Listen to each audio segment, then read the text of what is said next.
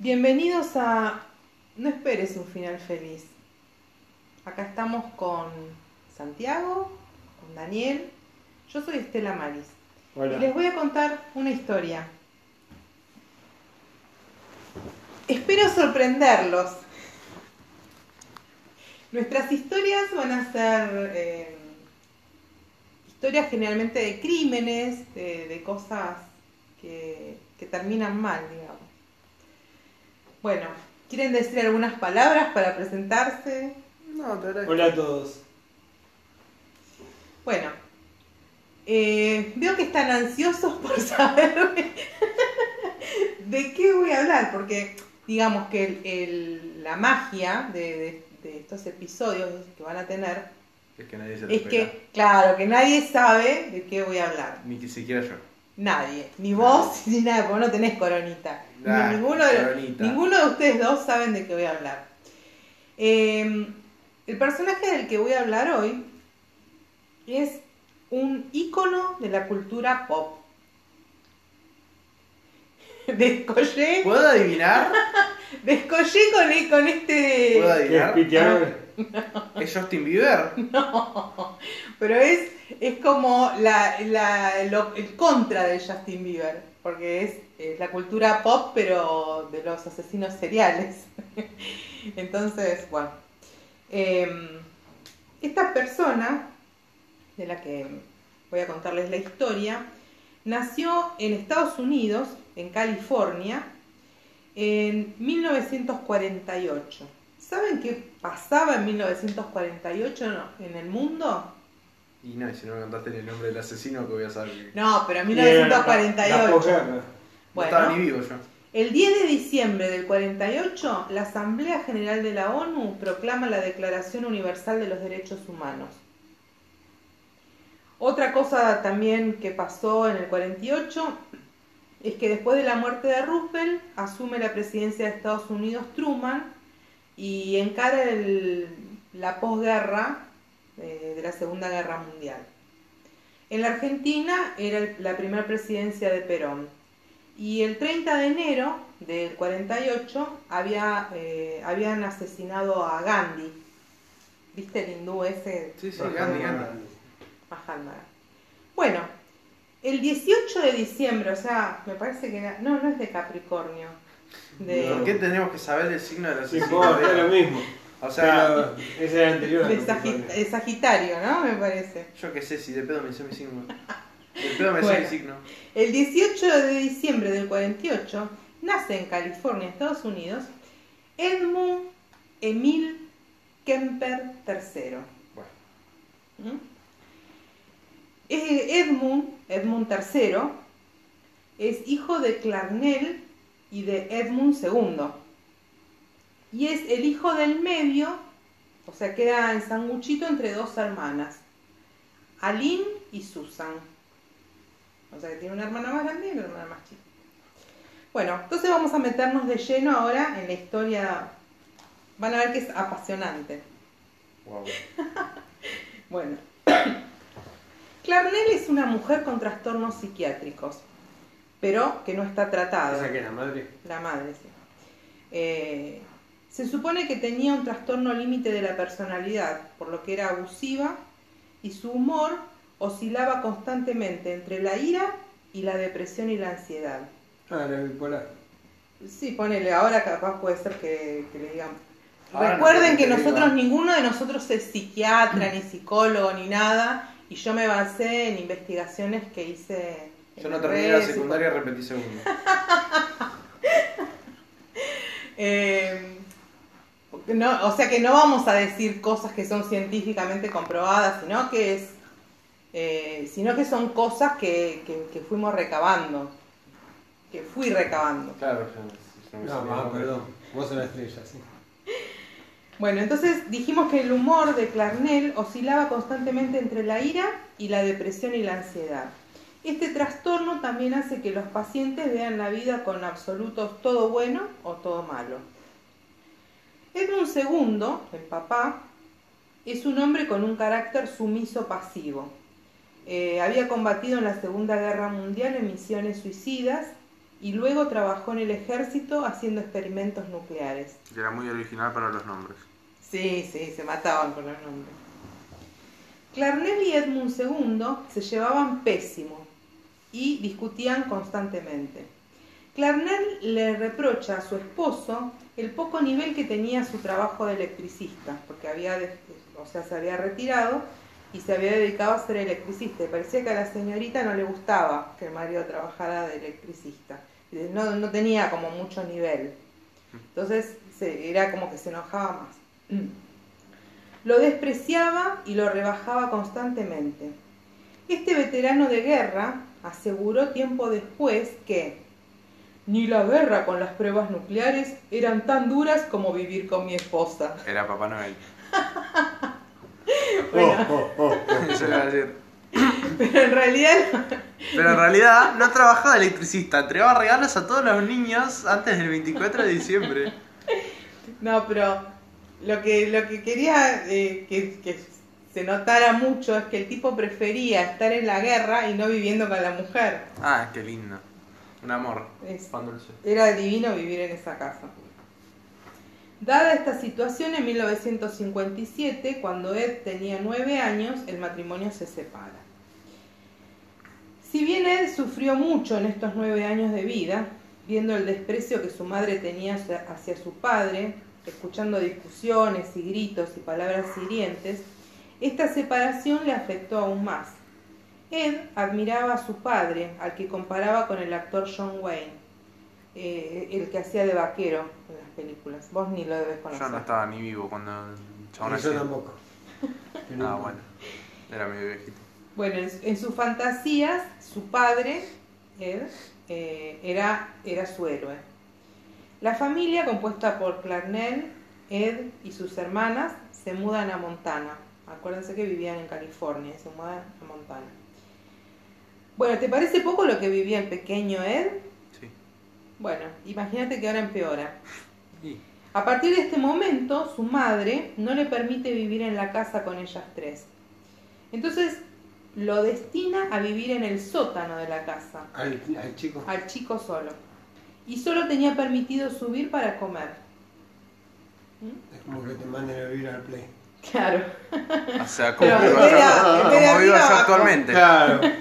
Bueno, eh, pero el tema es que el pibe vivía encerrado en un lugar oscuro, o sea que no tenía ventanas, no tenía nada, Sí, en cautiverio. y tenía, eh, solamente tenía mm, la caldera. Donde ¿no? sea Una pociones. porquería donde vivía el, el pibito. Nueve años y vivía ahí. Se la como un campeón. ¿Sí? ¿Te parece? Vas a ver más adelante. Sí, sí, sí. Ya me imagino, me hago una idea. Bueno, em, te preguntas por qué una madre haría esto. Clarnell tenía miedo que Ed violara, violara a sus hermanas, entonces lo recluye en el sótano. Constantemente le decía que se parecía a su padre, lo desmerecía, lo maltrataba y lo ridiculizaba con su altura. Cabe destacar que a los 10 años Ed medía un metro sesenta ¿Y eso es poco o mucho? y es un montón. Entonces yo. Un metro sesenta es eh, más Claro, o menos pasa como vos yo, al play pero porque con no hay nueve- sótano. Bueno, Eh, un metro sesenta es como yo, pero con nueve años. nada, sin comentarios. No, yo soy un poquito más de un metro sesenta. Un metro sesenta y seis. Sesenta y tres. Dale. Bueno. Tampoco lo abrazaba porque decía que se iba a ser gay. Le decía que ni- ninguna mujer lo iba a querer nunca. Ah, Un amor, la madre era un amor. En una entrevista, Bajaba al sótano y decía, ja, sos puto. Y se iba para arriba. no, porque no te abrazo. "Ah, no te abrazo, no sos puto. Te quedas ahí. En una entrevista contó, eh, lo cuenta el pequeño Ed, ¿no? A cierta hora de la noche la familia abandonaba la sala de la casa.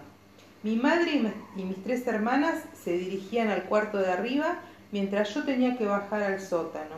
Y a un niño de 8 años le cuesta entender la razón de esto. ¿Por qué voy al sótano? ¿Voy al infierno? ¿Ellas van al cielo? La tierra es la sala. Voy a bajar para tratar con demonios, monstruos y todas las cosas que me asustan. Ellas no tienen que hacerlo. Esto es lo que contaba él después en alguna entrevista. Parece no ser una vida muy apropiada para un chico, ¿no? Mientras tanto, el resto de su vida tampoco era muy normal. Él sufría bullying en el colegio debido a su altura y a su comportamiento. Eh, Así, Al- mirá que para hacerle bullying a un pibe de 1,65 midiendo Claro. 1,40 es porque sí, tenés- pero porque él no, no, no usaba la fuerza que tenía. No, pero ya en sí de ver a alguien alto te intimida y si lo vas a boludear porque tenés unas ganas. No, pero encima el chabón lo que hacía para intimidar a la gente era se quedaba parado y te miraba, ¿no? Así, sin decir nada. Entonces, Cuando te distraigas te metí un cabezazo. nada, nada, se quedaba así. y entonces la gente se incomodaba y no, no le gustaba estar con él, obvio. Sí, por eso lo mandan al sótano. Si me miras así, anda para abajo. Bueno, y ahora mira esto. Tenía algunos juegos que hacía con sus hermanas. Se hacía atar a una silla y simulaba que era un reo condenado a la silla eléctrica, por lo que simulaba tener un shock y morir. O sea, se empezaba a sacudir. Primero hacía que las hermanas lo ataran bien fuerte, bien fuerte a la silla, y después hacían que apretara un, un switch imaginario y él empezaba a tener un shock y se moría Ah, no. jugaban a eso o también a la, a Ah, la bueno, cámara de gas, que era igual, pero... Pero él es judío. Bueno, otro juego que tenía también era que envolvía a las chicas en una alfombra y competían las... Me las- llegas así que las él- por las escaleras y me cago de risa. No, él las envolvía en una alfombra cada una y entonces ellas tenían que tratar de zafarse. Ah, como le hacía yo a, a las nenas. Con una alfombra no, No, con el colchado. Bueno, él con la alfombra, Mira que él, es un poco más. Es un No poco más. Por eso asesino el- serial. Ah, por eso te salí ponía- medio boludo. Te, te, te ponían en el colchado y te ponía la parte de abajo así acá. Entonces vos quedabas así y no te podías mover para ningún lado. Ah, nada, que un genio. Bueno, el Te tema. Estaba ahí 10 minutos. Decir que no tenemos sótano porque no. Bueno, el tema es que él disfrutaba de ver a las hermanas en una situación vulnerable y que no se podían defender, ¿no? Como que él era el más grosso y que estaban bajo su poder. Eh, también le robaba las muñecas a las hermanas y les sacaba la cabeza. Pero como pensaba que esto no era suficiente, porque después la cabeza se la podían poner, entonces le cortaba las manos y los pies para que se viera que estaban, que él las había No mutilado. Más que café bienestar vodka. No, pero espera que esto todavía no, no se puso heavy, no, ¿eh? si, si, si no se puso heavy. Bueno, como cualquier chiquito, Ed fantaseaba con su maestra. Pero sus fantasías no eran las de cualquier chiquito. Espiaba a su maestra, eh, la, la miraba por una ventana, armado con la bayoneta de su papá. Su hermana, en una ocasión, se burla de él y le dice que debería darle un beso a la seño. Y él le responde que para besarla tendría primero que matarla. O sea que él no concibe una relación con una mujer Un ser vivo. viva. Eh, mientras todo esto transcurre, la familia adopta un gatito. No, Es sabes que me imagino lo peor. Tenía hambre, metió el gato al horno. Metió el gato al horno, 90 grados, No, de no. Edmund lo lleva al jardín. Lo entierra vivo hasta que se ahoga. Cuando ya vio que estaba muerto, lo desentierra, disecciona el cuerpo y pone la cabeza en un palo para admirar su obra. O sea, lo pone en el palo y, y se queda así mirando como quien pintó un cuadro y dice qué bueno que está. Va, bien positivo. Qué bueno que está mi cuadro. Qué Y bueno mataste después- y después lo vuelve a enterrar. Entonces todos dan como que el, el gatito se perdió. Después él dice en, en- cuando da alguna entrevista que él le gustaba eh, sentir que la familia no sabía dónde estaba el gatito y que él sí. ¿Entendés? Que él sabía que estaba muerto. Bueno. Cuando él tiene 13 años, la familia vuelve a adoptar un gatito. Pobres, ¿no? Ah, sí, se recibieron de boludo.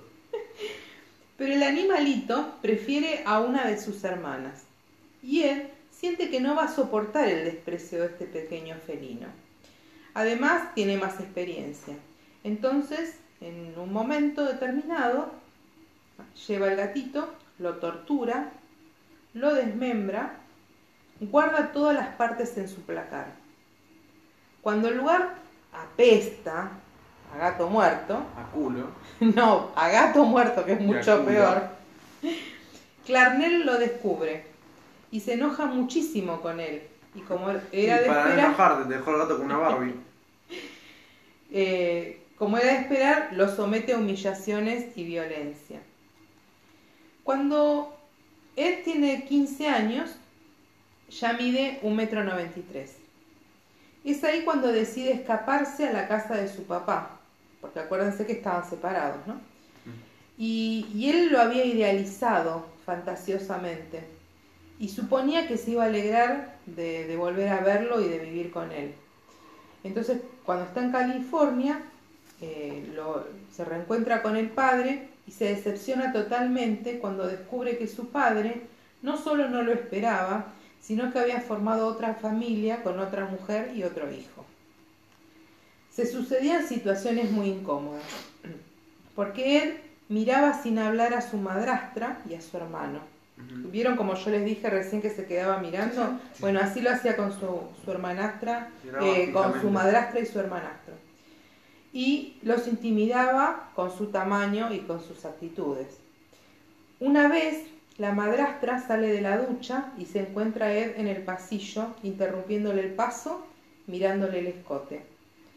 Ella le pide que se corra y él permanece así, imperturbable, y ella lo lleva a la habitación a empujones. Acá ya era como una película de terror que vos ya decís, bueno, acá viene... Sí, ya sabés quiénes son los fiambres ya. Bueno, Cada vez que mata a alguien, 200 de crudo. luego de que pasa esto, eh, la mujer le pide a Ed II, al padre, que si el joven se quedaba, ella se iba con el otro hijo. Por lo tanto, el veterano decide deshacerse de su hijo, envi- enviándolo a vivir con sus abuelos, que eran los padres suyos, ¿no? los padres de él. Esto vuelve a sobrefrustrar, o sea, ya no, como que no tenía más capacidad para pasarla mal, sí, totalmente. Eh, porque él se siente como que es un problema del que hay que deshacerse, Sí, como que se van pasando la pelota de unos para otros. No quiero decir nada, pero sí. Aún así, cuando llega con sus abuelos, eh, él tiene una buena relación con su abuelo, Edmund I. Acá arrancamos de, de la base. Sí, ahí, ¿no? ahí fue el primero el que se empezó a poner original con los nombres. Bueno, eh, comparten tiempo juntos, salen de casa y el abuelo hasta le compra un rifle. Ah, no. Pero, La, la fila de los boludos. pero su abuelo tiene signos evidentes de senilidad, Sí. por lo que estas actividades van menguando en, en la frecuencia, o sea, salen a cazar cada vez menos y comparten cada vez menos tiempo. Este deterioro mental también provoca que se tense la relación con su mujer, con, con su abuela, digamos, con la, con la abuela de él. Y él siente nuevamente dentro, se siente inmerso dentro de una relación parecida a la de sus padres. Él interpreta que este trato que tienen los abuelos fue desde siempre y que se identifica a la madre con su abuela. Aunque la abuela detestaba a la nuera y le hablaba mal de la nuera a- a- Al pibe. al pibe, sí. Esta abuela rígida no le permite salir sin su permiso, no le da dinero, no lo deja ir a cazar, no lo deja hacer nada, tiene que estar trabajando todo el tiempo porque eh, viven, como en una cabaña. Claro, era muy parecido, bueno, por eso el, el- el padre se casó con una mujer como parecida Por eso a me la imagino madre. que la habrá terminado matando a la abuela. De spoiler. ¡No me spoilees! Pero si no lo sé, no la leí. Vos me confirmaste que era el spoiler. Bueno, en una ocasión, en una ocasión, Ocasión. digo bien, el 27 de agosto de 1964, el abuelo sale a hacer compras en su camioneta. Mm. Chun, chun, chun, chun. Él se queda mirando en silencio a su abuela, como hacía siempre, ¿no? Y comienzan a discutir. Él sale de la sala y escucha que la abuela le dice, no te atrevas a matar ningún pajarito esta vez. Entonces Ed se va al cobertizo, carga su arma, vuelve a la cocina y la mató. No, no mató ningún pajarito, él le hizo caso. Sí, mató a un pájaro jubilado. En eso escucha que su abuelo está llegando. Entonces se acerca sigilosamente por la espalda de su abuelo que estaba descargando la compra y le dispara a la cabeza. Este segundo asesinato, porque recuerden que él lo quería el abuelo, o sea, habían pegado buena onda. Este bueno. segundo asesinato lo hace para no darle a su abuelo la tristeza de ver que había matado a su mujer. Ah, bueno. Porque él dijo que... Era bueno. ¿no? Claro, era de onda, porque dijo que el abuelo se iba a sentir mal cuando la viera la abuela muerta y que la, la había matado su propio nieto. Total mal te vas a sentir, pam. Listo. Chao, ahora no sentís nada. Es un divino él. Sí, la verdad. Cuando recapacita y ve lo que había hecho, llama a su madre y le cuenta. Clarnell le dice que llame a la policía y que se entregue. El bueno de él le, le hace caso a su madre. Cuando la policía le pregunta por qué había matado a sus abuelos, él dice, quería saber qué se sentía matar a mi abuela. Lo diagnosticaron con esquizofrenia paranoica y es llevado al neuropsiquiátrico estatal de Atascadero, que es una institución carcelaria de máxima seguridad. En Atascadero es sometido a entrevistas psicológicas y test y descubre mediante pruebas que tiene un IQ muy, muy elevado. El IQ es el índice Sí, de el- inteligencia, ¿no? Coeficiente intelectual. Claro. Un IQ normal ronda los 100 puntos. Ed demuestra tener 136 en una primer prueba, que solo el 2% de la población tiene más de 130. Y en una segunda prueba obtiene un 145, que solo el 0,25% de la población puede alcanzar este IQ.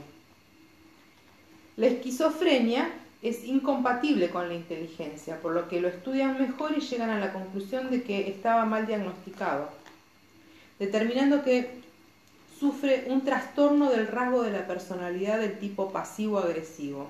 Este trastorno, a diferencia del anterior, sí tiene tratamiento. Eh, la esquizofrenia, esquizofrenia paranoica no. Pero el tipo es un grosso, de es súper inteligentísimo, súper inteligentísimo.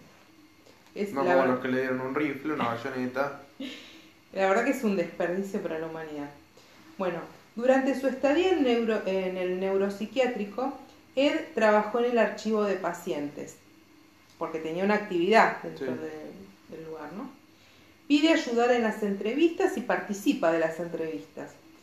Él mismo creó la escala de hostilidad abierta, que es una escala que mide la fuerza para expresar la hostilidad de, de los enfermos, ¿no?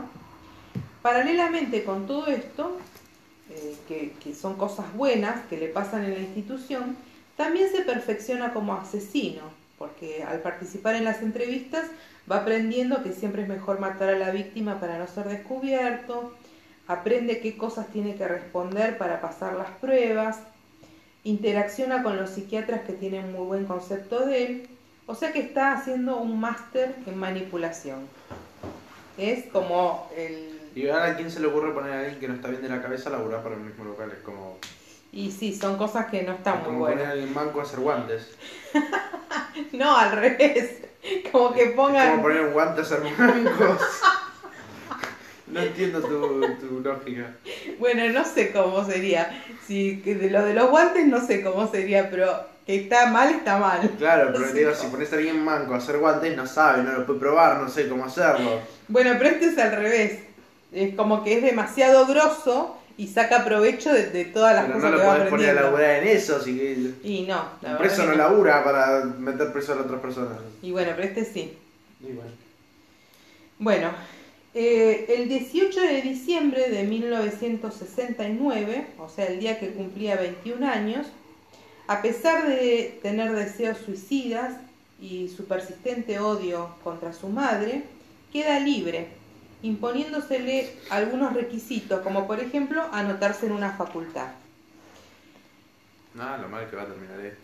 Tratan de conseguirle una vivienda, o sea, cuando sale lu- de la institución, la misma institución trata de ubicarlo en algún lugar. Entonces primero hablan con el papá y el papá le dice que ni loco lo quiere ver. Y es más, su hermano cuenta que el padre había dicho que si en algún El momento lo veía cerca de la familia lo mataba.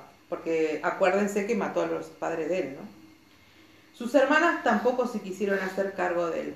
Y aunque la recomendación de los psiquiatras era que de ninguna manera debería vivir con su madre, solo le queda la opción de vivir con su madre o volver a Tascadero. ¿No le, ponen- no le podían dar un departamento? Y se ve 29. que... No, no era Argentina, ¿eh? es Estados no. Unidos. No, no, no, por eso, bueno, a department, no sé cómo crees que te lo diga. No, te quiero decir que allá no mantienen a alguien que no se puede mantener. Si no se puede mantener, que, que se joda. Ah, bueno, no, porque es mejor eso antes de que vaya matando gente. Y sí, pero... Pero ya que estás dando un rifle, si total. No, pero espera que esto se, se pone peor, ¿eh? Ahora vas a ver. Durante estos años, Clarnell se mudó, mientras que el hijo estaba en Atascadero, Clarnell se muda de Montana a Santa Cruz, California, y ya se había separado otras dos veces de otros dos maridos. Además, su alcoholismo sigue avanzando. Ed intenta entrar a la policía, pero lo rechazan. Pensó que era que lo habían rechazado por X motivos, pero en algún momento descubre que lo habían rechazado por su altura, que era de 2 metros 5 y pesaba 150 kilos. Buah. Entonces revive todo lo que había sentido cuando era chico y que iba al colegio y que su mamá lo jorobaba con que era alto y que, los pibes lo cargaban y todo eso. Entonces es como que se está preparando un combo súper explosivo. Consigue un trabajo en el Departamento de Carreteras de California, trabajo que también había tenido su abuelo Edmund I. Frecuenta bares donde se relaciona con policías. Es amigo especialmente de uno, escucha esto, que le regala una placa y un par de esposas y hasta lo deja jugar con su arma. Ah, es un boludo. En algún momento toma la decisión de irse de la casa de su madre y se va a vivir con un amigo en Alameda, California. Por esta época conoce a una chica de 16 años, rubia, pequeña, a él le gustaban esa onda, rubiecitas y chiquititas, eh, y emocionalmente inmadura, y nunca le preguntó por su pasado. No tenían relaciones sexuales, sexuales pero se comprometieron. Su mamá en este momento se pone súper densa. Lo empieza a acosar ¿Recién para... ahora? No, pero ahora es como que es, porque es re jodida. Lo acosa para que deje a la chica, porque dice que la chica era muy joven para él y, y hasta ella iba al departamento de él para increparlo porque tenía que dejar a la chica. Entonces, ¿a que no saben qué hizo él? Chica. ¿Querés No. que te diga lo que No, pienso? no, sí, sí, Le decime. pegó un tiro a cada ser humano que existió en la Tierra y los mató a todos y después se pegó un tiro a él. No, no, todavía no. ¿Todavía? Él rompe con su novia y le propone a su madre que le buscara alguna mujer. Mira, este tipo es el súper inteligente. O sea, es increíble, ¿no? Ella se niega y, lo vuelve a re- y le vuelve a recalcar que era igual a su padre y que no merecía conocer a ninguna mujer joven y Ah, agradable. bueno, re, re, boludo. Una divina la mina. En esta época, Ed se accidenta en su moto y queda con una pequeña discapacidad Ya, por lo que inicia una demanda que, que gana y se gana 15 mil dólares y queda con una licencia de trabajo. Con este dinero compra un Ford Galaxy 69.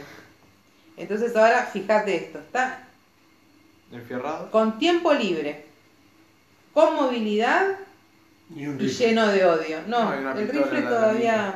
no. Eso en paz. El rifle era del abuelo. ¿Pero y la pistola No, del no. policía?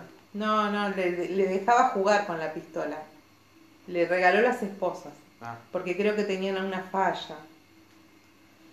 Bueno, entonces en, en esta época Ed empieza a recorrer las rutas, agarra el auto y sale por la ruta. Y descubre que hay muchas chicas ha- haciendo autostop, porque es una ruta que lleva a la universidad. qué mal que va a terminar. Más tarde contaría que por lo menos 150 veces levanta chicas. O sea, levantó a 150 chicas. va a tener un espacio en el auto. Que Se, va colectivo. perfeccionando, se va perfeccionando. Las levanta, las encanta con una charla amena y va aprendiendo de comportamientos. Acostumbra llevar debajo del asiento una pistola 9 milímetros que le había pedido a un amigo. Y también lleva bolsas plásticas, esposas, cobijas y eh, hace una artimaña, de, hace traba la puerta del acompañante de, un- de una manera... se hace traba. Digo, ¿qué? No, eso le faltó. No, pensé que decías eso después y digo, no, pará. No.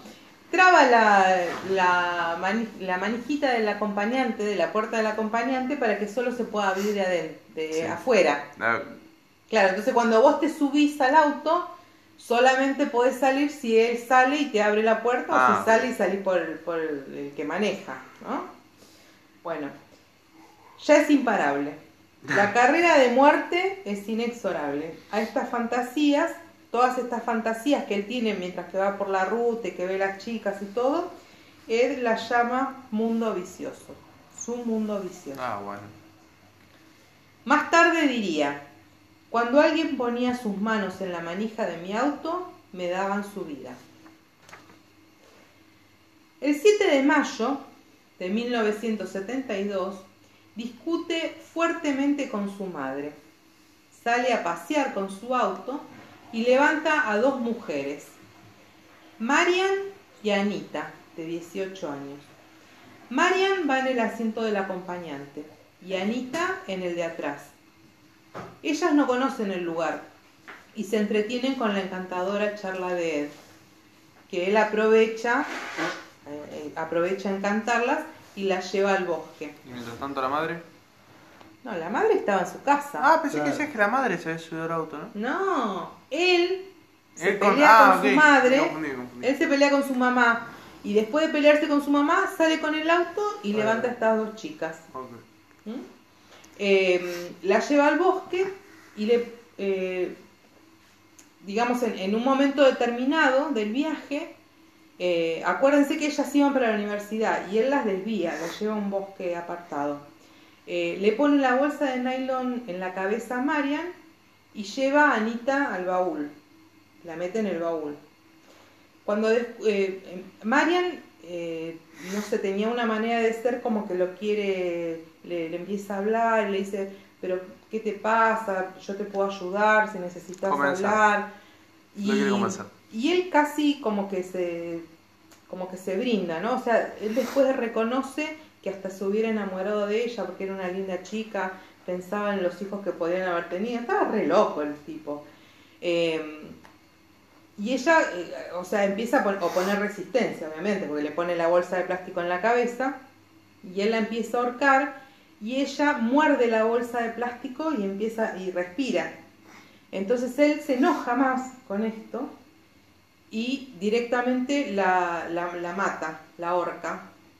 Eh, y como, como no era suficiente, la cuchilla. Sale todo ensangrentado y la va a buscar a la otra al baúl del auto. Entonces, Anita cuando abre la puerta dice, cuando abre el, el baúl, le dice, ¿qué hiciste con mi amiga? Y él, él como que sigue, como que él se avergüenza de, de matar y de ser así. Igual es medio boluda la pregunta, ¿no? ¿Qué hiciste con mi amiga? Está todo lleno de sangre, con un cuchillo. No, porque por- él escondía las manos. Ah, ok. Y entonces él dijo, no, lo que pasa es que tu amiga se portó mal y le pegué eh, una piña y está sangrando por la nariz. Tendrías que ir a ayudarla. Entonces la baja y cuando la baja la cuchilla. Porque él era como que le daba eh, vergüenza. eh, él las quería seguir encantando mientras que no las estuviera matando. No sé si me explico. Mientras que no las estaba matando, él quería que confiaran en él. Eso lo sentía como... como... Igual una vez que te, puso una bolsa y te metió en un baúl, yo no sé qué tanto te deberías confiar en una persona. Bueno, pero es que él como que se avergonzaba de... Porque él decía después en alguna oportunidad, dijo que si alguna mujer que él estaba llevando, que pensaba matar, le hablaba del asesino que después se hizo famoso, sí la dejaba escapar porque nunca la podría ni tocar. Porque sentía vergüenza de él. Es una cosa rarísima. Bueno, Eh, volvemos a que Anita estaba en el baúl y también la mata. Pone los dos cuerpos en el baúl y maneja con los cuerpos en el baúl para llegar a, a su departamento. Sí. Este aquí que un policía lo detiene porque tiene un foco quemado. Entonces Ed se baja y le dice, ah, pero bueno, es solo un foquito, qué sé yo. Y el policía lo, lo deja ir. Claro, obvio, no que sabía. decir, ah, no, y después el policía fue a buscar al auto, le revolvió el cuchillo a la cabeza y lo mató. No, porque él después dijo que si en algún momento el policía le hubiera hecho, le iba a revisar el baúl o algo, lo hubiera matado. Pero dice que este momento fue para él súper excitante, porque era como que le estaba ganando, o sea, él sabía que él tenía los dos fiambres en el baúl y que el policía lo estaba parando y se sentía Le re creó- poderoso. adrenalina. Claro. Bueno, cuando estuvo en su casa, le sacó fotos pornográficas a los cuerpos, los violó, los desmembró, los decapitó y tuvo sexo oral con cada una de las cabezas. Pone las partes en bolsas plásticas y las tira a la ladera de la montaña Loma Me Prieta. imagino que avisaste que este podcast es como para mayores de 43, ¿no? Para mayores de 139 años. Y sí. Bueno, tres meses después encuentran el cráneo de Marian y no encuentran nada de Anita. El 14 de septiembre, o sea, estos son ya los eh, el segundo par de asesinatos. Cuatro. Claro. El 14 de septiembre de 1972, Aiko, de 15 años, pierde su colectivo que la llevaría a las clases de danza Uh, y acepta ser llevada por Ed. Ed le encanta con su... No, pero esta no sabes, pobre piba, la verdad. No, no, no, sí, sí. Me espero lo peor ya. No, pero espera. Ed la encanta con su charla y la lleva a un descampado donde la amenaza con el arma. Aiko se asusta, entonces Ed la convence de que tenía pensado matarla y luego suicidarse, porque tiene esa fantasía, pero que aceptaría charlar con ella y luego dejarla ir. Cuando la tranquilizó, salió del auto para buscar la cinta adhesiva que tenía en el baúl, pero estaba tan nervioso que dejó el arma dentro del auto y el auto cerrado, sin posibilidad de entrar. Convenció a Ico de que le abriera. Y que ya no sabes qué pasó. No, lo abrió y lo mató. A Ico le abrió, porque el tipo tenía esa capacidad de convencer a cualquiera. O sea, ella estaba adentro, con el arma adentro. Estaba tipo dentro con una pistola que la acaban de amenazar y le dice, ah, sí, te lo traigo, tranqui. ¿Viste? Esta Toma, ah, se te olvidó esto y le pasa la pistola. Se te Bueno, entonces cuando le abre la, la puerta del auto, le, le pone la cinta en, en la boca y la trata de asfixiar eh, tapándole la nariz. La chica se desmaya y eh, después vuelve a reaccionar. Entonces le saca una bufanda que tenía la chica y la ahorca con, con la bufanda, la, asfixia con la bufanda. Luego de matarla, pone el cuerpo en el suelo y lo viola. Pone el cuerpo en el baúl y va al bar donde iba siempre cuando estaba con los policías y se toma unas cervezas. Durante esa noche mira varias veces el cuerpo en el baúl, como un pescador admirando su presa. Llevó el cuerpo a su departamento, lo violó, lo desmembró, enterró las manos y el cuerpo en diferentes lugares y conservó la cabeza en el baúl del auto. Con la cabeza en el baúl del auto, va a hacer una entrevista con los psiquiatras que obviamente no sospechaban nada de todo esto, porque él seguía como en, en una situación como que no estaba en libertad, en libertad libre, sino que era una libertad donde tenía que hacer cosas Era una que... libertad que no existía. No, sí, era libertad. Libertad condicional. Se Una tenía cosa que así. Claro. Entonces tenía que hacer reportes con los psiquiatras. Y, Y él dice, nada, tengo una cabeza en baúl. Con un juego de fútbol a veces. Fue a, a una de estas entrevistas con la cabeza de ahí con el baúl. El 29 de noviembre de 1972 es declarado como rehabilitado Sí. y con un informe psiquiátrico que decía, el psiquiatra dice algo parecido a esto, si viera a este paciente sin saber su historia, diría que no tiene una enfermedad psiquiátrica. No representa un peligro ni para él ni para la sociedad. y encima él, Ed los convence para que le saquen los antecedentes criminales. O sea que tiene un legajo impecable. Y una cabeza en el baúl. La cabeza supongo que ya la había sacado. Después de esto, después de que le dan, eh, de que lo consideran rehabilitado, vuelve a vivir con su madre. El 7 de enero de 1973 compra una pistola, aunque él en la situación en la que estaba no estaba habilitado para comprarla, Y no, no tenía imagino que sí, ¿no? Bueno. Y él dice, me volví loco cuando compré esa 22. Ese mismo día sube a Cindy de 18 años a su auto. La lleva a un bosque y le dispara adentro del auto. Lleva el cuerpo en el baúl del auto hasta su casa, donde lo, que es la casa de la mamá, ¿no? Donde lo deja durante toda la noche. Y cuando su mamá se va a trabajar, lleva el cuerpo adentro y la viola. Desmembra el cuerpo en la bañera Y le corta la cabeza. y limpia todo. Saca la bala del cráneo, porque acuérdense que era súper inteligente y sabía que con la bala lo iban a encontrar, y se deshace del cuerpo en la costa, pero conserva la cabeza para tener sexo oral con ella. Luego entierra la cabeza en el jardín, debajo de la ventana de la habitación de la mamá y mirando hacia arriba. Y él dice, mi madre siempre quiso que las personas la reverenciaran. o sea, era un hijo de puta y encima tenía un sentido del humor negro increíble. Y ahora empezó con lo de la cabeza de lo del gato. Sí, siempre, y con las muñecas. Al haber tantos asesinatos, se ¿Y ¿Cómo le es el apodo del asesino de cabeza dura? Cabeza No, el, el asesino de las colegialas se. Le decían. A mí que todos los chistes que podías hacer con cabeza le pones el asesino de las colegialas y después tenés. Eh, pero yankees, por eso. Ay, de colegialas asesin. Al haber tantos asesinatos, se les recomienda a las chicas que no suban a autos de desconocidos. Solamente, eh, o sea, era recomendado que se subieran en aquellos que tienen el sticker de confianza que daba la universidad. ¿Qué? Pero- Lo tenés. Vas, a- vas a imprimir el sticker listo, ya está cagando todo. No, era 1972. Es un decir, lo A que consigue. no sabés dónde trabajaba Clarnell, En la universidad. en la Universidad de California. Entonces ella tenía un sticker y le había comprado otro sticker a él para que pudiera circular tranquilo. Entonces no había ningún problema.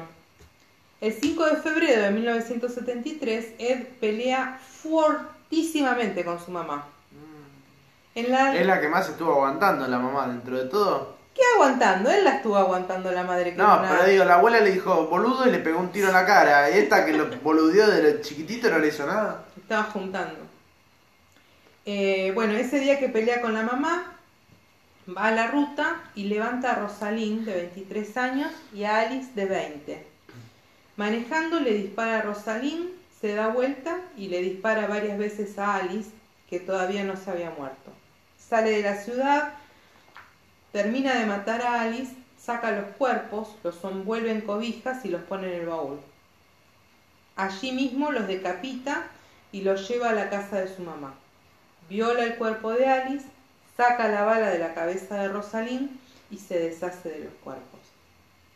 El 20 de abril de 1973, la semana, es- esto es eh, este día, el 20 de abril de 1973, él después cuenta cómo fue lo que pasó, ¿no? Y lo cuenta él en- en primera persona. Y dice, la semana que precede al asesinato de mi madre, me monto en la cabeza todo un cine. Mi madre morirá, la mataré. Luego me dirigiré a la policía con la esperanza de que me maten en medio de la calle. Y si se encontraran metidos en la mierda, les tocará explicarlo todo, puesto que yo ya no estaría allí para hacerlo. Durante toda la semana esta idea me invade, más y más. El Viernes Santo solo trabajo por la mañana y regreso a Santa Cruz por la tarde. Bebo durante toda la velada.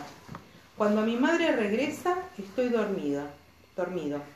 Los acontecimientos tienen lugar como los había previsto. Me despierto después de su llegada. Las últimas palabras, la última disputa. Voy a a su cuarto para discutir. No busco excusas para explicar mi gesto.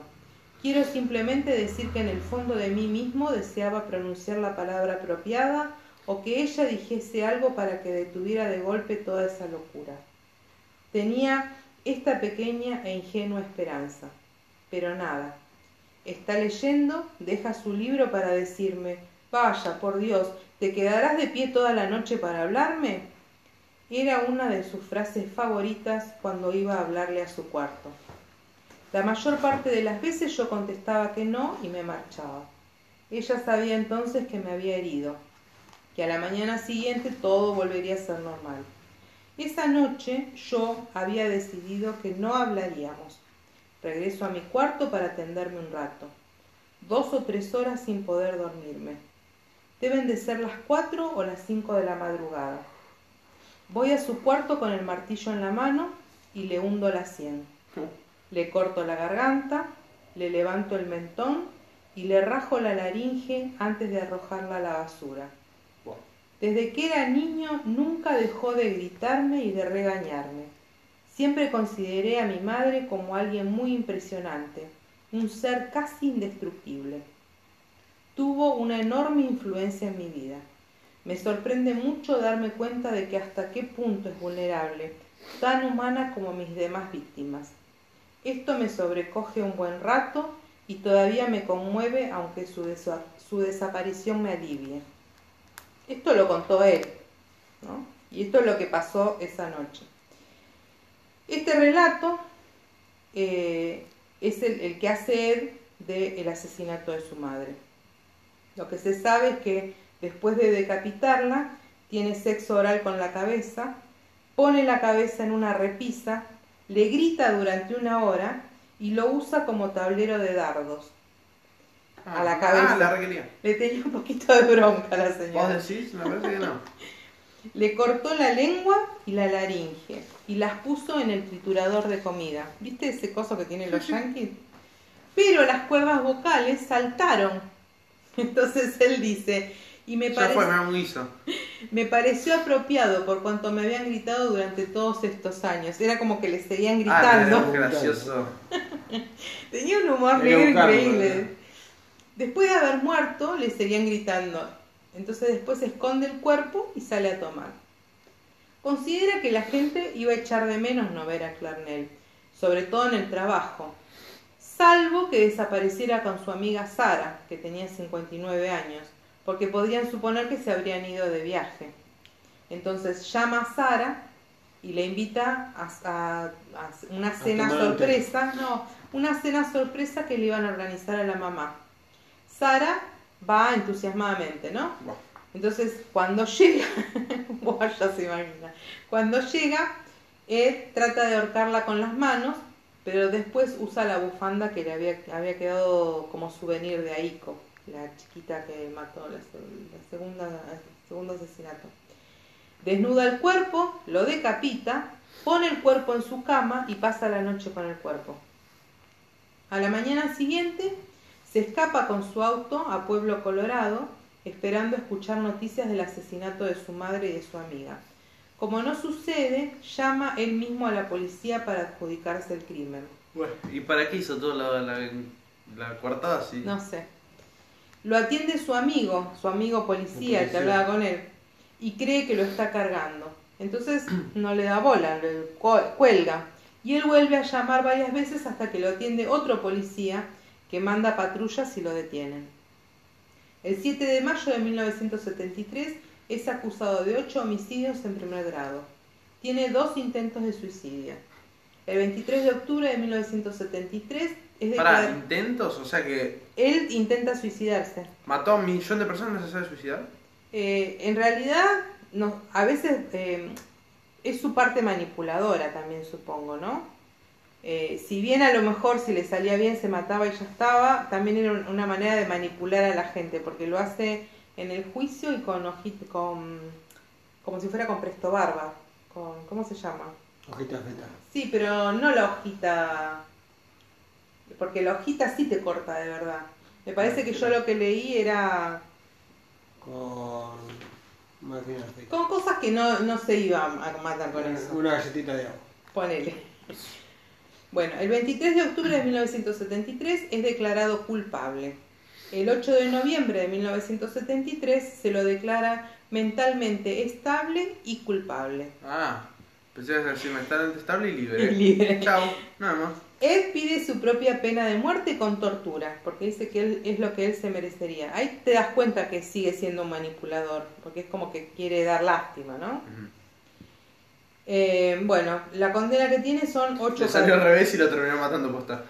Eh, no, sí, porque en California no había, no había pena de muerte. Ah, bueno. Entonces se le dan ocho cadenas de ocho cadenas perpetuas. ¿Cuántas vidas tiene? Bueno, lo que pasa es que de tanto en tanto le vuelven a hacer. Pasa en Estados Unidos son acumulativas. Sí. Pero, pero ¿y cuántas vidas tenés? No, porque Te para- importa, pero son, eh, eh, son acumulativas. Vos ha- haces varios, varios delitos y se te sube 30, 40, 50, podés tener 300 años de cosas. Lo que Claro, pasa Pero perpetua no es por toda la vida. Eh, ponele, acá no. Acá no es por toda No, la vida. Acá acá son son 25, 25 años. años. Se lo cierra. Y bueno, pues son las palabras de los abogados, qué sé yo. Viste que La los abogados te dicen una cosa, pero es otra. bueno, eh, Ed es un personaje muy especial en la cultura pop. Participó de numerosas entrevistas y se cuentan innumerables historias. Eh, acuérdense que es súper inteligente, súper inteligente. Y mm, eh, hay una historia que me llamó la atención y me encantó. Trata de un compañero del- del pabellón de ahí de Atascadero, porque ahora él está preso en Atascadero, que es el mismo lugar donde estuvo preso, claro. ¿Sigue vivo? Sí. Ah, estaba muerto. Eh, tiene como compañero de pabellón a Elbert Mullin, que es eh, un, también un asesino serial que estuvo activo en el mismo tiempo de eran los los los dos asesinos que estaban activos en la misma época, claro. Pero no se conocían entre ellos. Y bueno, este tipo está un poco más pirado, o sea, no, los Más. dos. Ah, los- Sí, pero no era, no era tan. Pero está re pero loco, lo que pasa es que este, este te cae bien porque es muy inteligente y, y A tiene vos ese te cae bien, me humor. empiezo a preocupar. No, pero que tiene estas cosas de humor que son, que no sé, hacen como que te quede mejor. Bueno, este. Elbert tenía la costumbre de molestar cantando en la sala a sus compañeros cuando miraban la tele, ahí en- ahí en Atascadero. Entonces Kemper empieza a, comienza a tirarle agua cada vez que Elb- eh, Elbert gritaba y le daba maníes cuando se portaba bien. Entonces, ¿Quiere un mono?